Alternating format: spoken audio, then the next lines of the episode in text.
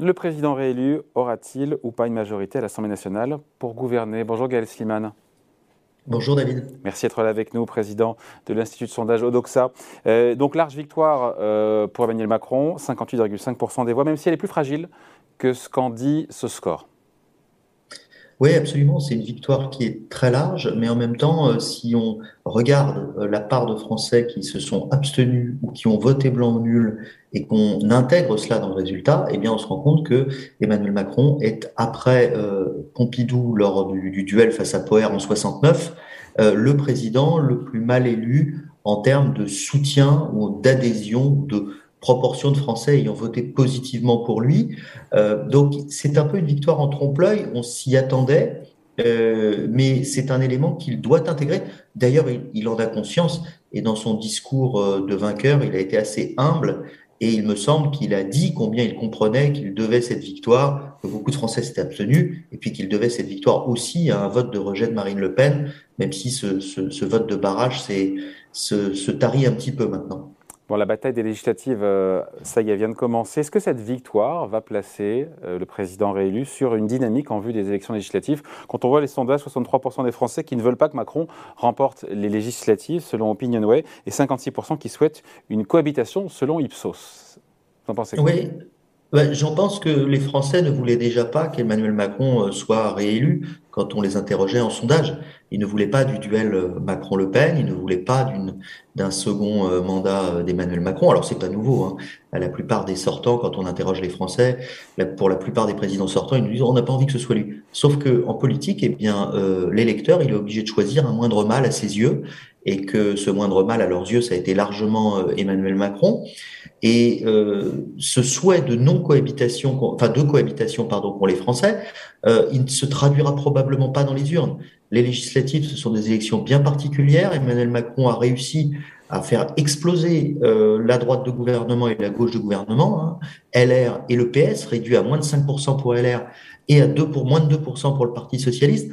Or, ce sont les formations qui sont les plus à l'aise euh, sur des élections législatives et qui ont le plus de, de sortants. Donc la probabilité qu'Emmanuel Macron remporte une victoire législative encore plus large qu'il y a cinq ans, aujourd'hui est la probabilité la plus forte.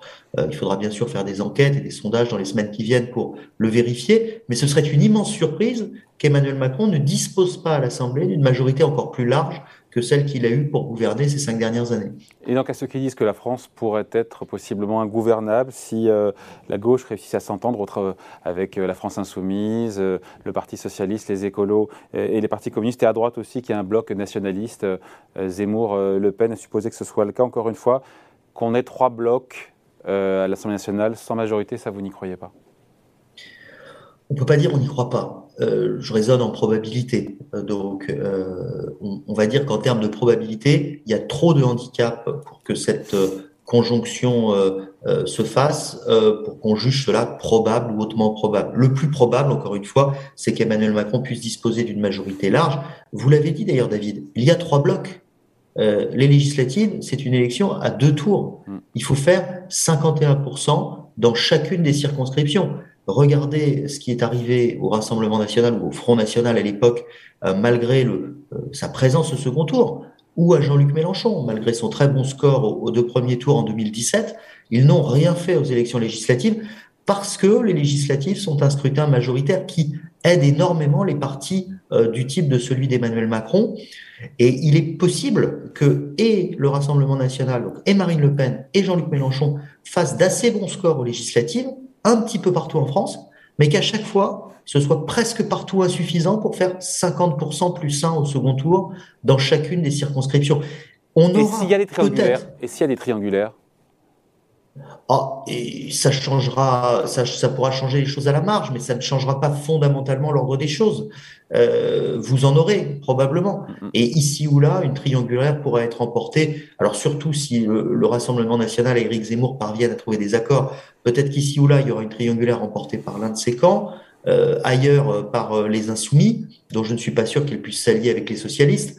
Donc, le, le plus probable, encore une fois, David, c'est d'avoir un président réélu finalement par 37 ou 38% des Français si on tient compte de l'abstention et des votes blancs et nuls, et qui disposera pendant cinq ans d'une majorité encore plus large que celle qu'il avait pour son premier quinquennat.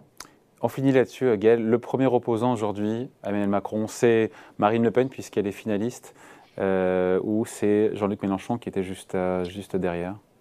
Bah, il y a match entre les deux. Euh, on, peut considérer que logiquement, ça devrait être Marine Le Pen, puisque c'est elle qui était en finale et que Jean-Luc Mélenchon a perdu. Mais en termes de dynamique, la dynamique de Jean-Luc Mélenchon sur la fin de ce premier tour est plus positive. Et le problème de Marine Le Pen, c'est qu'elle n'a pas perdu sur 55% ou moins, elle a perdu sur un score de 58%, ce qui réactive les difficultés de sa ligne et ce qui redonne crédit euh, à une ligne comme celle d'Éric Zemmour qui parlait d'une alliance de l'ensemble des droites et de l'extrême droite, alors que ce n'était pas la thèse de Marine Le Pen. Donc on pourrait dire que c'est peut-être davantage Jean-Luc Mélenchon que Marine Le Pen aujourd'hui. Allez, merci beaucoup. Explication signée Gaël Slimane, le président de l'Institut de sondage Odoxa. Merci Gaël. Merci à vous. Au revoir.